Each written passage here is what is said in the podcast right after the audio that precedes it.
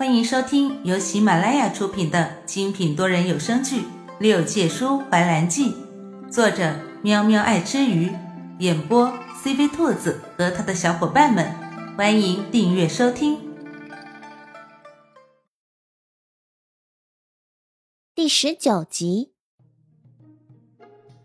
步摇轻垂，银铃乍响，加之脚步轻盈，只能猜测是个女子。随着那人的动作，兰叔环顾了下四周，在石榻的后面有个死角，他蹑手蹑脚地挪了过去，机身进去，恰好可以容纳他的身体。他屏住呼吸，不敢发出一点声响，一双黑曜的眸子紧紧地盯向外面。那女子一身红衣似火，宽大的广袖拢在腹前。当女子转身的那一瞬，兰叔露出一副惊讶的眸子，居然是花灵。一袭红衣将她衬得妖艳，婀娜的身姿摇曳，脸上挂着的是她不熟悉的善笑。如此陌生又熟悉的花灵，让他一时不知道怎么去对待。脑中突然想起一个问题：花灵出现在这里，却不见颜怀，是不是说明？将他带到这里的是花灵，若是这样，那么颜怀去哪了？花灵又怎么会在这里？换言之，若是花灵找到了他，那么是不是说明三个哥哥也找到他了？花灵看着洞里空无一人，眉头微蹙。难道兰叔已经走了？他正想转身出门找。兰叔就从死角里跳了出来，脆生生的唤了一句：“花灵姐姐。”花灵闻声看去，看见兰叔站在石榻旁，脸上一喜。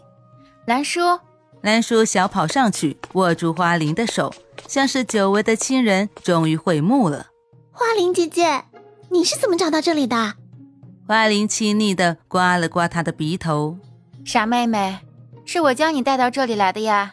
是你？兰叔惊讶道：“那颜怀呢？”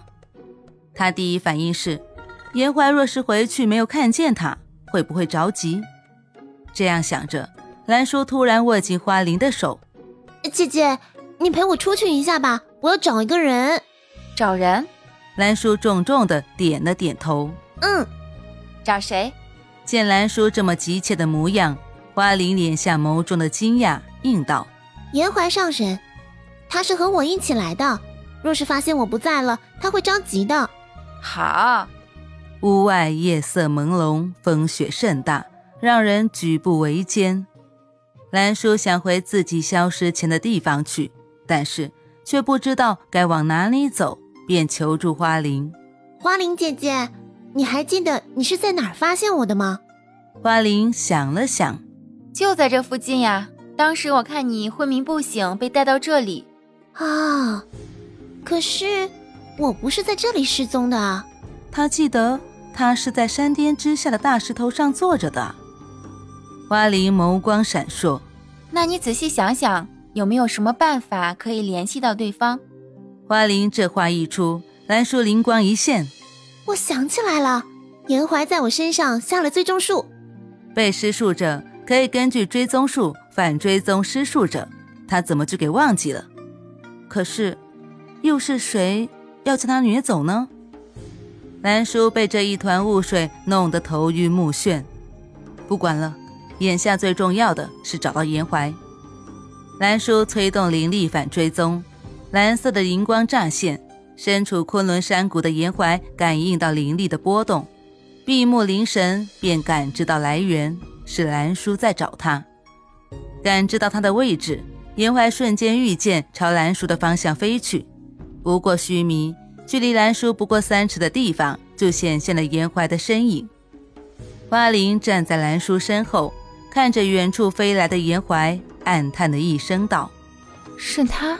六百多年前，他有幸遇见过一次，只不过那时他只是一个毫不起眼的小仙，身份卑微，只知道他身份高贵，却不知道。”他就是那上清宫的上神，许是感知到颜怀的存在，兰叔猛一睁眼，就看见逆着风雪御剑而来的严怀。